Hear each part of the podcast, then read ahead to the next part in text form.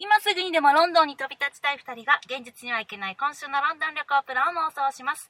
このポッドキャストでは実際にロンドン旅行に行くまでがワンシーズンです。それまでインターネット上や雑誌にあふれるロンドン情報を駆使しながら妄想旅行をすることで実際のロンドン旅行をより充実したものにするのが目的です。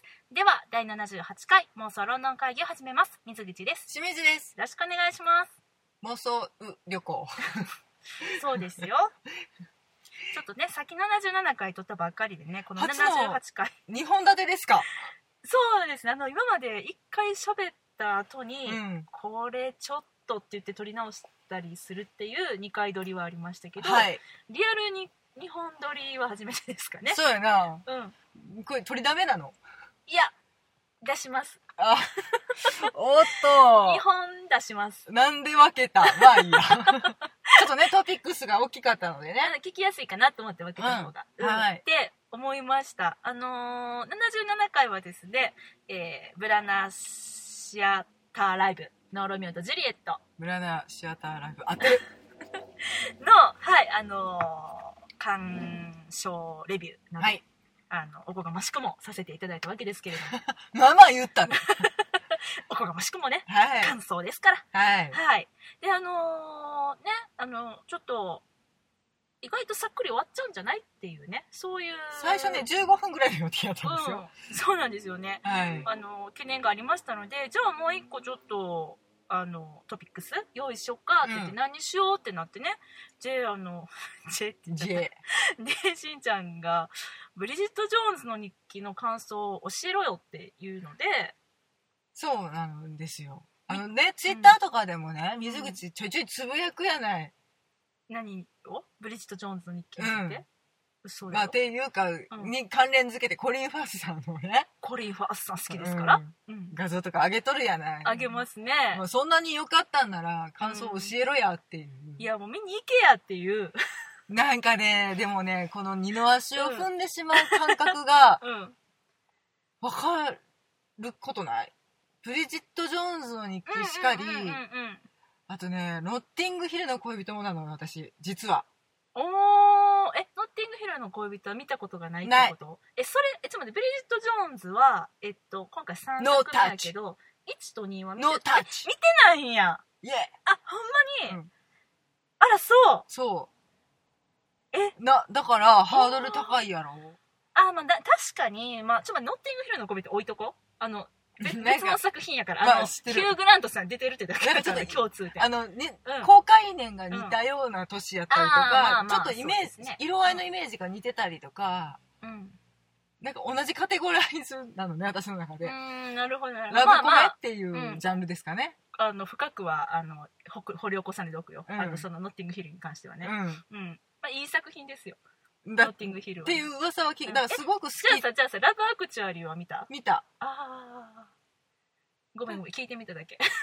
そうだからラブアクチュアリーは、うん。えっとだからリチャード・カーティス監督やから、うん。脚本家は一緒なのよね。ノッ確か。ティングヒルのノッティングえラブアクチュアリーでしょ？今の話は。え？ラえ？ラブアクチュアリーとブリジット・ジョーンズの日記の人が一緒ってこと？ノッティングヒルの恋人もブリジット・ジョーンズもうん。脚本家が一緒ってこと。ああラブアクチュアリーは何だった？何が一緒なんだった？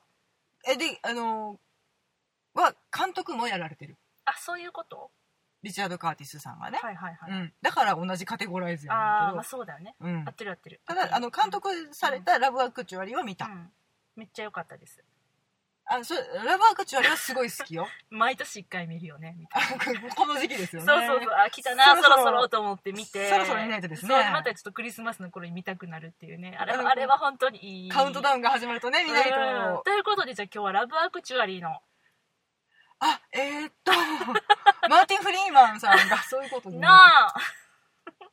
はい。まあそういうことじゃなくてちょっとえでもリチャード・カーティスさんさすげえな、おノ何ッティングヒルの恋人の脚本、ブリジット・ジョーンズの日記。キレソンブリジット・ジョーンズはどっち ?1 と2どっち？1も2も。あ1も2もですか。リチャード・カーティスさん。はいあとドクター・フーも書かれてたけど、ん。あと戦火の馬の脚本。ああえっと映画版ね。スティーブン・スピルバーグさんの。そう。ああなるほどなるほど。あとまあ一番近いのはトラッシュかな。えラバークチュアリーは脚本も監督もってこと？そうなんです。ノッティングヒルは脚本だけ？うんおーブリスト・ジョーンズじゃあ3はやってないよね、今この話？そうやで。だからそうやね。そうやね。オッケーオッケーそうそう。ん。いやちょっと確認確認一応確認してあとね「パイレーツロック」もね監督されててすごくいいので。うん「アバウトタイム」も超いいので。アバウトタイムね。いいですね、うん、まあそういう感じのうん。監督リチャード・カーティスは大好きやねんけど、今回だからそれを手が離れたっていうのを知って、うん。もう一個二の足を踏んでるのよじゃあもうそれからいくと、うん。私実はブリジット・ジョーンズ見てますよ、うん。1も2も見てますよ、うん。まあ映画好きですし、うん。まあねしんちゃんがまだね洋画というものの世界に足を踏み入れてなかった頃うん。まあ私は洋学校でしたから、うん。まあ見てましたしコリン・ファースさん大好きです、うん。まあもちろん見てますしただ1も2ももう全然好きじゃなかったのブリジット・ジョーンズ、うん、で今回さすごい良かったのね3が、2回見に行っちゃって。うん。でもなんかあのーもう3も見に行くつもりはもうなかったんだよね。そそもそもね、うん。でもちょうど時間が空いてちょうど近くの映画館でやってたから、うん。もうこれはちょっとまあ見に行っとこうかなと思って、うん。ちょっとコリン・ファースさん見たくなってちょっとあのベストセラーでちょっとコリン・ファースさんにちょっとこう満足できない自分がいたのね、うんうん。ももっとかっこいいやと思ってたからそれもあって、うん。ちょっとブリッジ・ジョーンズ3見に行ってみようと思ったらすごい面白くて。でやっぱ脚本がね今回はあのえっとん？出演もしてらしてるうん。エマ・トンプソンさんがあそうなんや。そうなんです。よあの手を入れられてましてもともとがねちょっと私わからないんだけど、んそのえっと誰やったっけ？リチャードじゃないや。えっとシャロン・マクガイアさん？違う違う。えっと1と2の脚本書いてたって言ってた。リチャード・カディスリさん。チャード・カーティスさんがうん。もともとちょっと感じたのかどうかわかんないんだけど、うん。あの3に関してはまあ私どこで見たのかな？なんかちらっと見たんだけどこれもなんか定かじゃないんだけど、うん。あのコリン・ファースさんがちょっと結構ダメ出しされて脚本おもんないみたいなことをね。こんな言い方ちゃうと思うよ、ダメだえダメ出ししはってってことね？うんそうそうそうあ,、あはいはいはい。ダメ出しをえっとしはって。はいはいはいはいそうん。されてやったらなんかコリン・ファースさんがあの受け身なんかと思ってえってなって。うん、今の尊敬語をダメ出しをいました。なさって。なすなされて。なされて。はい、であのエマ・トンプさんさんにもちょっと関わってほしいっていうことで、はいはいうん。で今回そのまあえっとあとその原作者の、えー方かな？えー今しんちゃんは何のページを開いている、今私はね、えっと、うん1本目とうん。3本目の監督をされているうん。シャロン・マクガイアさんのうん。ページを開いている、あそうでございますか。はい。えーっと、あブローンアパートは好きだったな。うん。2人でこう検索を始めるという謎の時間が。あれフディングさんも入ってたっけかな？ちょっと待ってよ。ちょっとあヤフー映画情報を見てみよう。ん。うこれは載っているかな？うん調べとけって感じなんですけれどもね。何を調べているのかがよくわからないからブローンアパートの話をしよようかな？脚本の方をね、うん。今回の脚本を。あそうですね。あ入ってる。あーなるほど。えーっと今回はですねリチャード・カーティスさんもうん。ん？違う違う違う。これブリジット・ジョーンズのえーっと違うよ。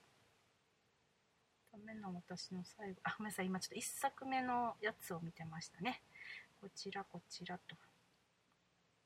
あエマ・トンプソンさんとダン・メイザーさんですね。ダン・メイザーさん。うん。違いましたね。失礼しました。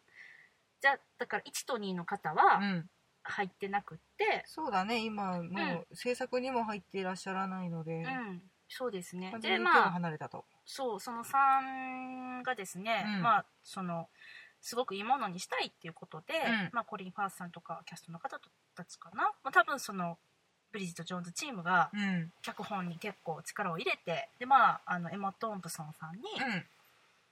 脚本に手を入れてもらうのとかも依頼して、うんうんであの今回エマ・トンプソンさんはジョイさんの役で出てるんですけどその役とかも初めなくってうん。でエマさんが、まあ、脚本改稿されるにあたってうん。できた役だったりとかっていう、そういうなんかエピソードもあってでいろんなそのインタビューとかねうん。海外とかの、まああの開演開ん上映前とかに見てたんだけども、うん。まあ、コリン・ファースさんが非常にですね、まあ、今回のやつが今までの中で一番好きだみたいなことをおっしゃってるんですね。いろんなインタビューとかその記事とか動画とか見ててもまあでもリップサービスかなみたいなところはっていうかあのいやこ僕ねやっぱりね2本目が一番好きなんですよっていう なかなか3本目の時には言わんけどな。だってねプロモーションやしね。うん、うん。だ一番面白いから見に来てねっていうためのね。そうそれはそうだよね。それは言うわなって思うんだけどでもなんかあのーあ本当にそうだったんだなって思ってしまったぐらいすごうん。くストーリーが本当に素晴らしかったので、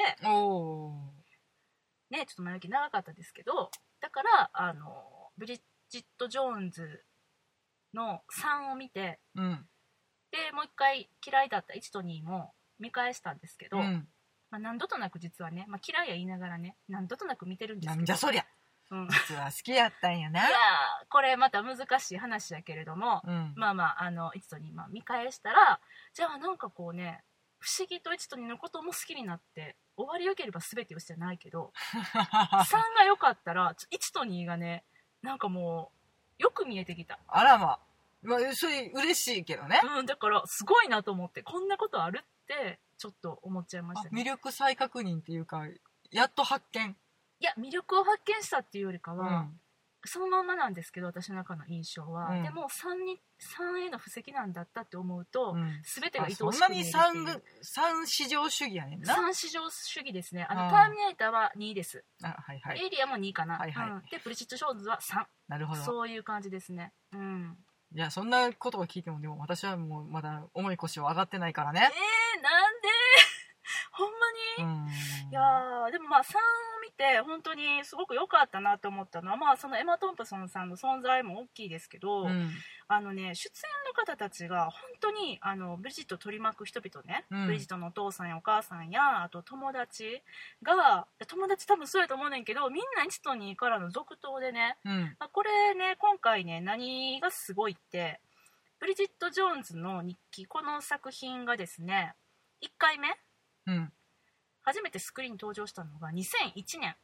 うん。でそこから、まあ、すぐに2があって人気やったからね。2が2005年になってる2005ね。まあ日本の公開がね。そうだね。うん。ですだからこうそこからの11年ですか。そうだね。だから1からしたら13年14年うん。ぶりの。いやだからその制作が決まったみたいなうんうんうん話を聞いた時に、えなんでって思う。そうよね。今？それはあるようね、ん。うん。だからもうあの32歳だったブリジットはですね、うん。今回43歳になってるわけですよ。あそうか。そうなるんか、まあなんかね印象もちょっと違うなとは。うんうんうんうんうん何お顔の印象のことかな？お顔というか、うん。ファッションの印象も含めやねんけどあーはいはいはい。あのブリジット・ジョーンズって言って、浮かぶあのジャケットとはやっぱそうだよね。違うよねってあー改めてねはいはいはい月日の長さを感じるような、まあそうっすよね、うん、あーでもそっか。1と2を見ていないんだよね。なかなか。全員が全員ブリジット・ジョーンズの日記を見てると思うないよ、やでもしんちゃんは見てるかと思ってた。だから嫌いやねんって あそうそう。かっていうそうね。いやそういう方って結構いらっしゃると思うねんけどあのジャンルがねそうやと思う。ちょっとうん食わず嫌いというか、うん。自分のテンションが高くないとうん。見れない映画って絶対あるやん、うんうん私の場合はその辺がぜそうで。うんうんうん。まあじゃあブリジット・ジョーンズの日記の1っていうのが、うん。じゃあどのぐらいあのす社会現象を巻き起こしたっていうかもう大人気やったかっていうのはそれを知ってる、うんそれは知ってるし、うん。だから私たちの世代でうん。好きな映画は、うん。でうん。まあうん。今はもう多分違うかもしれないけど、うん。それこそその公開当時2の公開当時とかに、うん。一番好きな映画がブリジット・ジョーンズっていう女の子がすごく多かったから、あーはいはいはいはい。これねあの1話目のブリジット・ジョーンズ32歳当時のね。うんブリジット・ジョーンズは、まあ、これちょっと紹介書いてますわ。このね、あの今回のサイトにも、うん。ロンドンの出版社に勤めるうん。32歳の独身女性、うん。うん。これがブリジットなんですけれども、うん。彼女がですねお酒は相当たしなみタバコはやめられず体重はいつもオーバー気味。うん。補正デカパンが欠かせずドジっぷりも半端なく自分に甘くて立ち直りがやたらと早い恋に夢中だがキャリアも大事という崖っぷちの女の本音を正直に自虐ユーモアを込めて日記にしたためている愛すべきキャラって書かれてるんだけども、うん。私はそこを全然愛せなかったのね。でまたこれがですねそのキャラがですね2人の男に言い寄られるわけです。うん。うんコリン・ファーザさん演じるお堅い弁護士のマーク・ダーシーさんはい。とあのだ、えーヒュー・グラントさん演じる、えーブリジットの上司のうん。超チャラい上司のダニエル。こはい。はのマークとダニエルの2人からいうん。漫画家マリナシリーズみたいな感じだね。出ました。この古い話題。出ました。正解です。皆さん知ってますか？藤本ひとみ著コバルト文庫の。漫画家マリナシリーズ。これ知ってる人いるかな？あのね漫画家マリナっていうねあのちっちゃくて太り気味で眼鏡かけてて ボッサボサで。でね。うん、っていうどうしようもない女の子にもう美少年とか美少、まあ、女もいたな。美少年美少あーそう女、ですね。みんなねマリナ超金持ち、ちたちうがん。全員寄ってきてうん「マリナ俺のものになってくれ」っていうのを延々言うっていうね。まあ、ちなみに恋愛小説ではなくミステリーです。ジャンルはミステリーやったんか私はミステリーだと思って読んでたんだけど。でもなんかね絶対事件が起こって。あれで覚えたよ。あのー、蜂のさなんだっけ。アナフィラキシーそうショック。それそれそれ。ありましたうん。ね、まあそんなイメージと昭和のトークをしてみましたが、はい、あでもでも本当にそういうことそういうこと。だからちょっと自分の等身大そうなんだよね。ちょっと自分に近しいような、うん。あの完璧なスーパーモデルばりのスタイルを持った女の子がじゃなくて。う、んうん。じゃあ自分に投影してみてたのかなみんなは。いやまあ決して私はいやそんななんかあの何？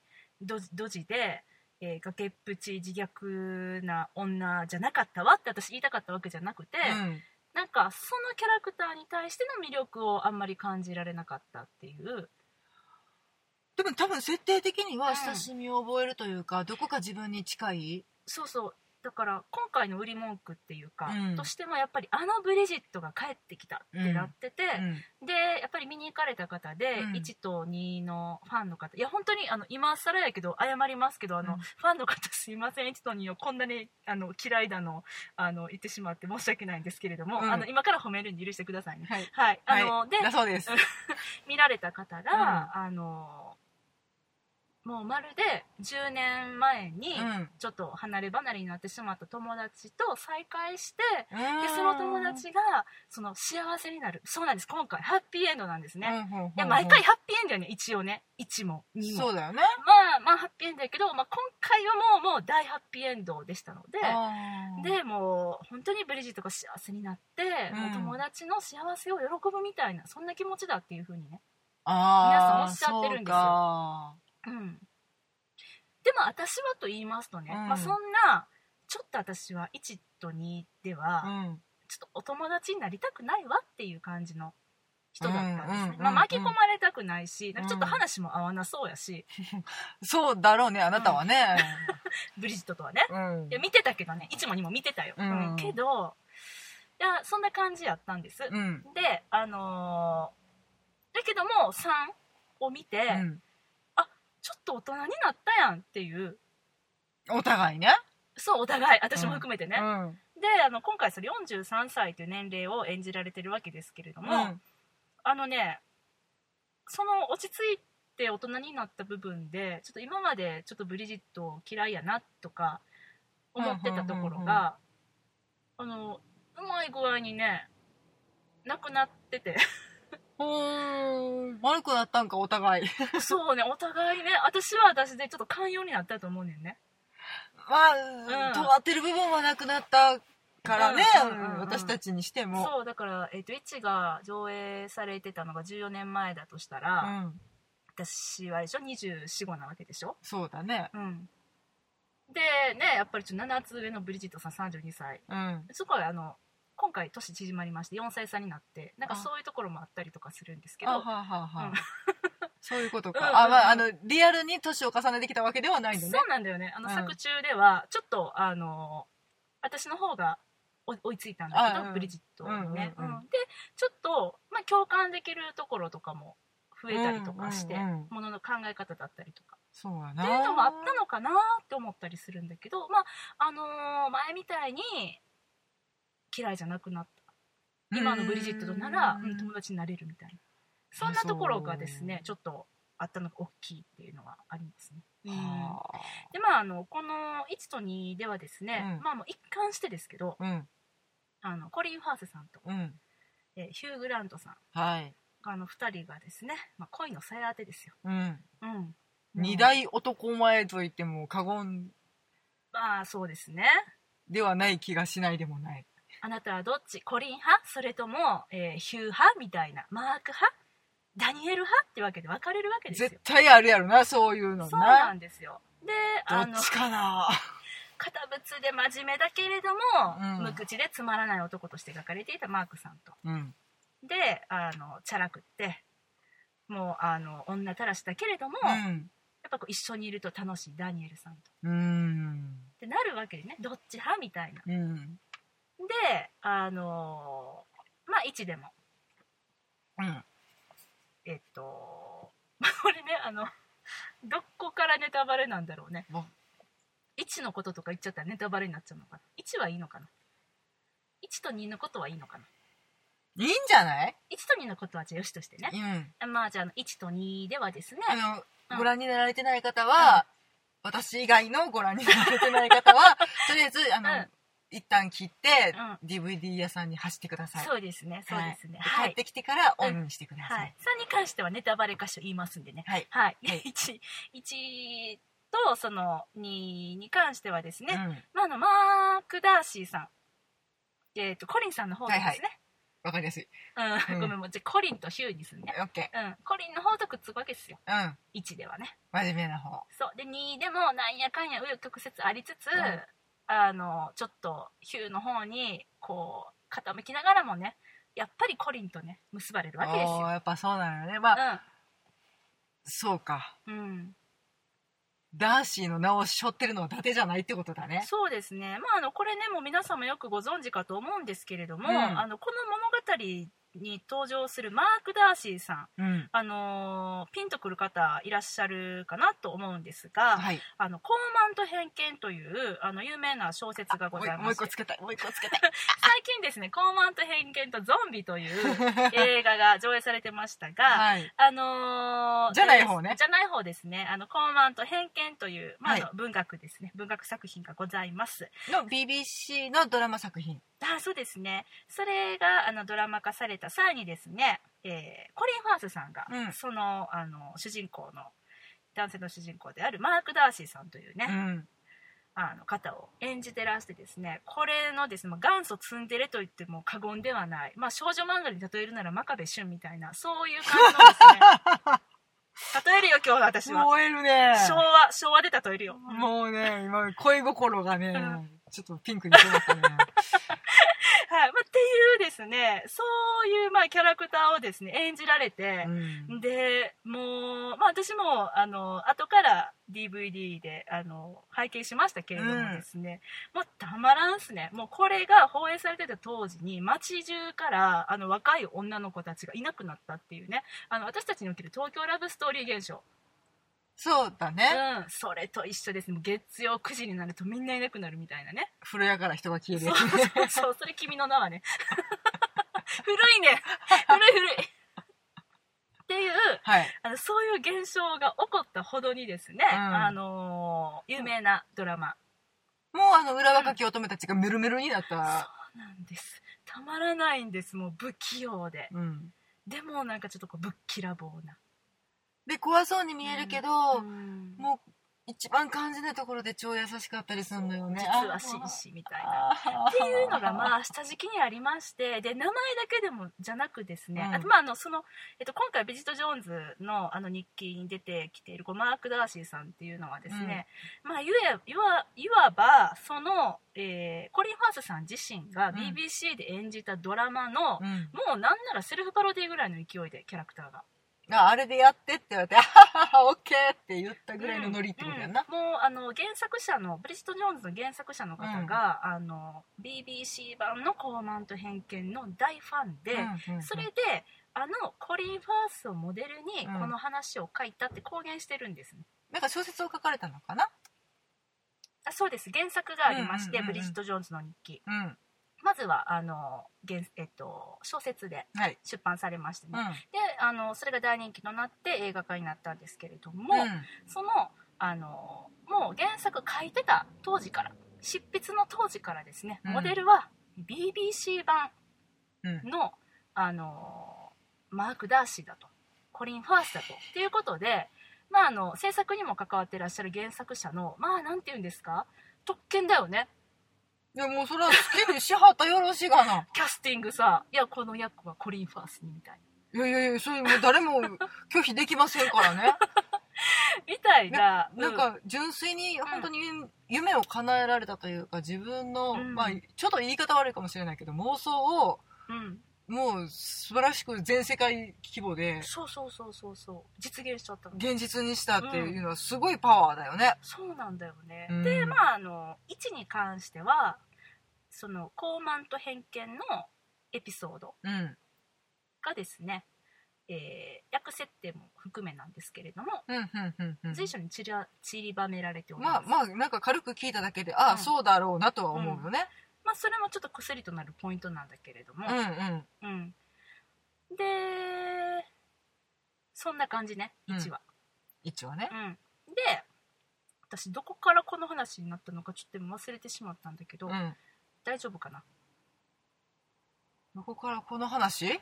うん、何を言おうとしてこの話を始めたんだっけ ?1 と2のネタバレはいっかって言ってたのは覚えてるよ。そうだね、うん。1と2のあまあストーリーの紹介しようとしてただけかな、そうだね。あそうだねあそうだ思い出した思い出したで、まあ、それでですね、うん。あのーここからはい。ネタバレですあ、もうは意外と早かった。はい。本当ですか？ここからネタバレなんですけどはい。じゃあ、あの、3行こうと思われてる方はうん、全速力で逃げてください。はい、はいあのーではネタバレになりますので、えースイッチオフする方はここで切ってください、はいえースイッチオフでんで？はいでですね3に関してまあそういう形でですね、まあ、1と2はお話を終えましてねうん。3はどこから始まるかというと、うん。まああのー2でですねマーク・ダーシーと結婚するってなって、うん。あ結婚して幸せな日々を送っていたんだろうなと2を見終わって私たちは思ってたわけですよ、そうだね。そうあってほしいからね。まあ、蓋を開けてみればね、うん3であのブリジットは43歳でも独身、あれ？マーク・ダーシーどうしたの？ってなったわけですね。うん。これがねマーク・ダーシーさんなんか別れて別の女の人と結婚してんの。おい！でとんだ女ったらしいやないかい。しかもねしかもねあの高慢と偏見のあのしんちゃんあれ？よ見たっけ？読んだっけ？あプライドと偏見の方はあそっかそっかうん。あのねえっ、とマーク・ダーシーさん、うん。えーバツイチなんですね。そういう設定あったでしょ？覚えてる、ああ、そうか。うん。そうだね。うん。はいはい。その設定は、うん。あの踏襲されてるんですよ。あだからね、えっとまあ、バツイチで再婚してる状態ね、うん。マーク・ダーシーさあ、ん、うん。うん。でえっと家庭ダニエルどうなったと？ヒュー・グラントさん。はい。そこですよ。これがで。すねまさかのですねこうブリジット・ジョーンズ3、うん。まあ、ブリジット・ジョーンズ・ベイビーはヒュー・グラントさんのお葬式から始まるんですね。そこで2人が再会するんですあのブリジットさんね意外とねあの最初出版社に勤めてたんやけど、うん。その後テレビ局に勤めるわけよ。うん。1と2のエピソードの中でね、で3では結構そのテレビ局の偉いさんになっててプロデューサーとかになってて、ええうん、あのキャリア的には順調なわけ。ああ、できる女だもんね。うん。まあどっちだけどね、うん。ただやっぱり結婚はしてないみたいな感じでもう結婚も諦めてるしみたいな感じになってて。もう30代のついていけないわみたいな感じでなんか友達が合コン行こうとかってなっててもああもう私もうバスバスみたいな感じになってて。うん。うん。であのまあヒュー・グラントさんのお葬式がですねこれがまたねすごいの。かわいそうっていうかなんかあの飛行機が墜落しちゃってそれに乗ってたはずだけどなんか死体も見つかってないみたいな感じで。お、そう、うん。いいなるほどね。はいはい。そうそうそうそう。期待するでしょ、うん。であのーでももう時期が来たからお別れの会みたいな感じで、ちょっとこう、まあ、お葬式っていうかそういうなんか教会みたいなとこでねまあまあなんかお別れセレモニーがあったってことね。そうなのその。でそのお別れセレモニーにですね、あのブリジットと、うん。あとあの元彼のマーク・ダーシーが現れて。うん。うんマークはですねあのヒューとめっちゃ仲悪かったんだけど、うん。だけどももう彼はとても真面目で誠実な人やいからややつは来るね。やってきたやつなら来るね。うん、もうさあこういう始まりねみたいな。うん。なるじゃないですか、うん。でまあそのマークとの恋が再燃するのか。いやでもちょっと待って結婚してるしみたいなのもありつつ、うんで片やですすね、まあ、ブリジットはですね、うん。でももう一人のね今回のねあのヒーローとでも言いますか、はい。えーっとパトリック・デンプシーさん、はい。はい。が、まあ、あのヒュー・グラントさん亡き今ですね、うんあの恋のさやって相手としてですね。はい。登場するわけなんです。美女丸かな？あこれマリナね。マリナに例えるとね。そうね。あでもねそれ正解かも。あマジで？マジで。あのーえっとコリン・ファースさんがカズヤならうん。パトリック・デンプシーさんは、うん、確かに美女丸かな。あそう。うん。あーなるほど。なんかいやかいや美女丸かな。あシャルルシャルルじゃないね。はい。そんな感じでですねえっと登場するわけです。うん。でまあ彼とはどこで知り合ったのかというと、うん。あのミュージックフェスティバル。音楽祭。あグラストンベリーみたいな音楽祭にですねあはいはいはあれどこで撮ったのかな？ちょっとわかんないんだけど。まあまあ、うん。イギリス全国でよくあるフェスってやつですね。そうそうフェスにですね、行きましてね。そこで出会うわけですうんうん。ね、でまあそこでですね暑い一夜を過ごしてしまいますうっかり。はいはい。うん。さすがマスコミ系。さすがそういうことじゃないか。そんでえっとまあマークとですね、えーコリン・ファースさんとうん。うんまあまあ再会して。でまたですねまたもう一回出会っちゃうんだよね。友達の共通の友達のですね子供が生まれて、名付け親になってくれみたいなね。そういうのあるやんイギリスって、うんうん。それに行ったらさ、うん。名付け親のその頼まれたのがブリジットとでマークだったんだよね。ああ。出会っちゃったみたいな。感じでですねそこでですねいや実は僕はもう妻とは離婚するつもりなんだみたいな、あなんか真面目で優しくてみたいなのが、うん。波乱万丈の人生を送ってはるんですね。うん、そうなんです。ね、まあ、ブリッジのことが忘れなか忘れられなかったんだっていうことでまたこれ熱い一を過ごしてしまうんです。おい。はいここから。ここからですねうん。この脚本の,、うん。あの素晴らしさがですね、あの何ですか？あの爆発するんですけれども、うん。うんまずあの縦軸として、うん。まあ、結果ブリジット・ジョーンズはですねどちらの子かわからない子供を身ごもってしまうんですね、はいはいはいはい。でどっちの子なのっていうのをお客さん見てる私たちとしてはうん。わからないままにうん。ずっと引っ張っていく、うん。でしかもあのいやコリンなの？それともえっとパトリックなの？みたいな、うんうん。そのなんていうのかなあの子供はどっちの子かわからないけどでもえどっちと結婚するんだろうみたいな。そうやね。なんかちょっと子供の親とあと気持ちがどっちにあるかあってそうそうそういうのは、それそれ。それを言いたかった、うん、同じような別なようなそうなのそうなの。とても微妙な問題ではあるからね、そうなんだよね、っうん。ていうそのですね軸がですね、うん。まあうまいことでその間にもうどんどん天丼のようなギャグをですねギャグの応酬です、うん。うん、であのかつねすごくそのいいなって思ったのがこれが多分そのブリジットが43歳だったっていうところだと思うんだけど、まあうん普通で考えたら43歳のええ年した大人がうん。何だらしないことしてんねんっていう気持ちになるうん。よねどっちの子か分かんない子妊娠しちゃったみたいなこと言ってるんだけど、もまあうっかり暑い一夜を重ねてるからね。そうなんか2週間ぐらいの間になんだよ。ねうん。うん、であのーそれでですね、うん。まあ、まずはそのえっとコリン・ファースさんとパトリック・デンプシーさんに、うんまあ、とりあえず妊娠しましたっていうことを伝えるんだけれども、でもお互いもう一人候補がいるとは分からないっていう状態でですね、こう出会うか出会わないかバレるかバレないあかーでもブリジット的にはあ今日こそ本当のことを言おうって思いながら同時に2人の人とですね今後のなんか展望とかをこベタでんな。う ベタっしょ。ベタでんな。でもこれがですねたまらん面白さでですね。うん。でそれがあの、まあ、2人があの出会ってしまって、うん。でとうとうあの実はっていうことで告白するシーンがあるんでうんすけども、うんうんもうそれもですねさらっと2人とも受け入れてですねあ、うん。そっかと。うん。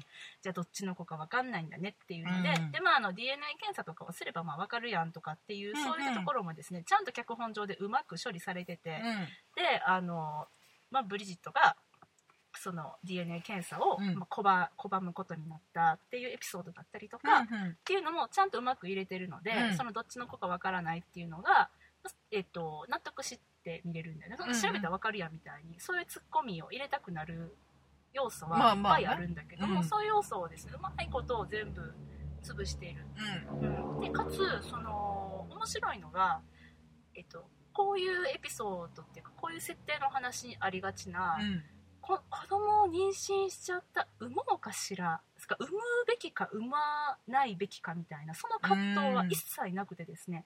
うん。もう当たり前のように産むっていう風にブリジットは思ってるんだよね、うんうんうん。私の中に命が宿ったう、ん。なんて素晴らしいことなんだろうっていうので、うん。であの産まない選択っていうのを初めから考えてないっていうのが、うん。で、まあ、結局それがあの、まあ、途中で2人両方からちょっとそっぽ向かれてしまうっていう、うん。そういうシーンもあったんだけれども。うん。でもそこでもあの1人でちゃんとこの子を産んで育ててこうっていうのでうん。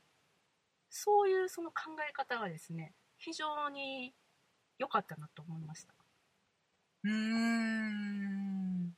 なるほどね、うん。まあ、イギリス的っちゃイギリス的なのかな。そうサクッとしててねそれが、うんさらりと、まあそれも当たり前のこととか。うん、だから。シングルならシングルでっうんそうそうそう。ていうのもね、うん選択の一つとしてうん。全然あり得るっていうのはなんとなくそういうことには寛容な社会の気がするからイギリスが、でかつその人たちに対してのうん。応援メッセージ的なそう味合いねがすごくあって、で、まあ、シングルマザーうん。だったりとか、うん。あとそのセクシャルマイノリティだったりとうか、んでまあいろいろな立場の人がいると思うんだけれども、うんそういう人たちへのですね素晴らしくその配慮の行き届いた、うんクレバーな脚本だったんだよね。うんでその部分っていうのが、まあ、勝手ながらだけれどもエマ・トンプソンが担ってたんじゃないかなっていうふうにああそう思かうんだよね。なんかやっぱその社会の寛容性というか、うん。が今さまあ、うんちょっと問題になってきている世の中であるやん悲しそうなんだいけど、よね。そうなんだよね。まあいろいろねちょっとうん。このここ去年今年ぐらい激動なので、そういうところののメッセージはあるんかなとは、やっぱりちょっとね思ってしまうね。その、ブリジットのの年齢が43歳っていうのはもう,、やっぱでもそういうことを考えずにはす済まされへん年齢っていうのもあるし、まあまあ社会的にもそういう問題もあるからっていうので、そう。あとそのだから高齢出産だったりとか、うんうん。そういった部分に関してのこともやっぱりちゃんと言及されてたから、うんうんうん。うんそうやね、うん。あなんかねそれがとてもあの見ててあうん。気持ちが良かったじゃないけど素直にあの受け入れることができてでそのさっき、まあ、セクシャルマイノリティって言ったけれども、うんあの面白かったそのエピソードの一つにね、うん。えっとまあコリン・ファースもパトリック・デンプシーもでこのパトリック・デンプシーさんがですね、うん。めちゃくちゃいい人なんですよね、前のヒュー・グラントさんは本当最悪な男やったから、うん。こんなやつほんまなんで好きやねんって思ってたけど、うん。もうめっちゃいい人やから、うん。やしめっちゃお金持ちやし まだ金持ちなんすわ私にすごいんです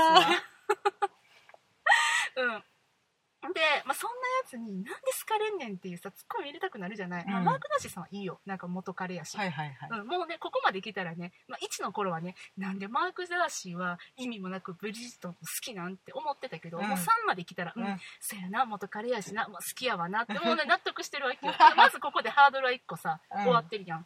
で片や3になっていきなり登場したパトリック・デンプシーさんですよ。男前ですよ。そう男前やし、うんうん。で金持ち。うん。めっちゃ金持ちで、うん。なんでこの人がそんなにブリジットのことを好きになるんかって言っても、これが面白くて彼はなんで金持ちかって言ったら、あの数学者でねとあるアルゴリズムを発見したんです。ほうほう。どういうアルゴリズムかっていうと、うん。まあ、デーティングサイトを作りましてほう例えばじゃあえっとコリン・ファースと水口美香はいうんうん。この2人の相性度はピーはい何パーセントみたいな感じで出てくると。で数学が全てだって言ってる人なんねでうん。そのデーティングサイトがあのすごくあの成功ん？性格？正確だっていうことで,、うん。で大人気になって、うん。で成功を収めてるっていう、はあはあなるほどね。うん。まあ何やろう。間違った方向での恋愛のエキスパートみたいな感じだそなう。でじゃあさ、まあ、ブリジットと出会います、うん。で、まあ、最初はねあ遊びやったかもしれない、うん。うん、けど、まあ、よくよく調べてみたらもううん最高の相性だったっていう、っああなるほど。ていうですねす設定があるから、うん。まあしあじゃあしゃあないなって思うんだよね。そうだね。うんうんうん。まあ数字がす数字は嘘つかへんからな。うん、もうさでコリン・ワースさんとパトリック・デンプシーさんは、うん。そういうわけでこう図らずもライバルになっちゃうわけね。うんでまあどっちの父親かっていうのもあるし、うん。恋のライバルうんである、で母親学級に行くってなった時に、うん。あれはねお父さんとお母さんがさそうだ2ね人で参加してみたいなあるじゃない、なんか皮協力し合って。練習したりとか、うん。なんかそんな中でさ、うん。じゃあ今日初めて参加しますっていう時も2人がついてきちゃうわけね、うんう張り合っちゃって、はいはい。うん、でもうさパトリック・デンプシーさんがやっぱりこう自由に時間が使えるからさ、うん。マーク・ダーシーさんはさ、うん。ごめんコリン・ファースさんはさ、うん。弁護士さんだからさ、あそうね。うんもうそれおな忙しいわかなかね。やっぱりねちょっとその辺ではねあの分が悪いわね。分が悪いんですね。ごめんなさいちょっと日本語出てこなくて。Speak そうなんですよね English OK。日本語すら出てこなくて、うん。そう。でそんな中でさ、うん。一緒に行ったりとかして、うん。でまあおかしいやん普通さ。母親一人に対して。男二人。まあまああのやってまいりましたわなっていうのを宣伝して歩いてるようなもんやわな。いやでもねそうはならないね。わーって言ってきて、うん。で、えっと、ああの私が母親のブリジットです、うん。でこちらが、えーマークとうん。ジャックですって紹介したら、その母親学級の先生はね、えっ、と本日2組目のゲイカップルのあの方がいらっしゃいました。じゃああなたは代理のお母様なのね。代理母なんですね。っていう感じで、でもうなんか2人がカップル設定されちゃって、うん。みたいなそういうあの薬っていうのがあったりとかそういうなんかこう設定設定いちいちいちいち面白で包んでくれるわけなんですよ、うんうんうんううんんそういう誤解だったりとかコメディのね鉄板のね。鉄板やね。そうなんだよ。でそういうことをしているうちにはね、うん。もう最後はどっちの子供かって話っすよ。はい。まあ名言飛び出すしね。もうコリン・ファースさん大活躍ですよ。まあコリン・ファースのコリン・ファースによるコリン・ファースのためのと言っても。そう。で私はここで声を大にして言いたいのうは、ん3作目にしてようやく BBC のマーク・ダーシーのなんて言うんですか？あの自分のですね自己パロディ的な部分っていうのをようやく脱ぎ捨ててブリジット・ジョーンズのマーク・ダーシーとしてそこにいたそれが見えた気がしましたね。おおもうセルフパロディではなくなってたっていう、あなるほどね。で1と2ではいい男として描かれてたけど、うん3では、うん。やっぱマーク・ダーシーもちょっと変な人やったんやなっていうのがうん。よくわかるというか、うんうん。あちょっとだからそのネタに走る余裕ができたのかな？うん、なんかねおかしなものうで、ん。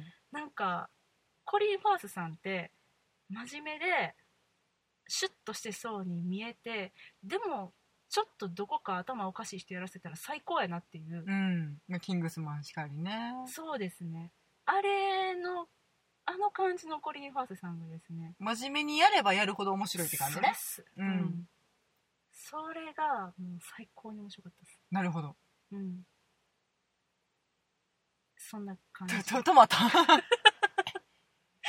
やまあだから面白さをねちょっとこう伝えられたかどうかわからないんですけれどもまあでも気になるでしょしんちゃん。そこまで喋られたら。えどっちの子供なんて。なるでしょ？どあどっちの子供なんは気になるかな。やし最後じゃあどう幸せになったんっていうのも気になるでしょ？うん。うん。そうやな。そうでしょ？うん。ほらご覧よ。ほらもう行きたくなった。そやな。映画館に。いやどっちでもありえるもんだって。私もうんまあまあ実際、どっちでもまあでもその流れから聞くとある程度の予想はつくなとかは思うけど、そう。いや自分の中であね中でな、ん。そりゃそうやな、うん。そりゃそうやわな。うん。うん、それはそこでなんかとんでもない登場人物がかっさらっていくとかっていうこまあ、とはそなさそうだれはないそれはなっていう、ない、まあ、どっちかの子供やしっていうのは確かにけどうん、でもねそういう感じで。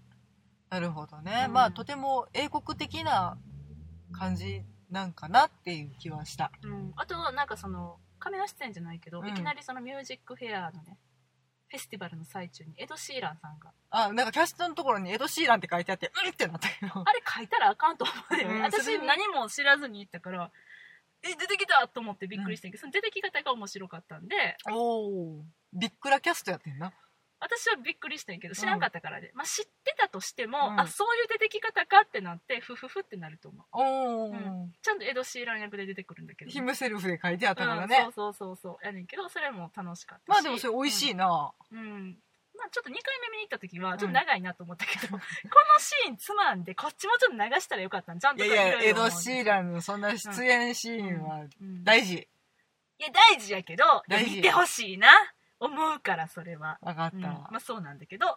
うん。うん。でまああのしんちゃん多分気になってると思うんだけど、うん。私が最近つぶやいてうた、ん。あの2016年の個人的、えっと、流流行語大賞ね。うん。私はこのもうねマーク・ダーシーさんのうん。紙に電車がついているよ。これが一押しでしてね、うん。ここのシーン。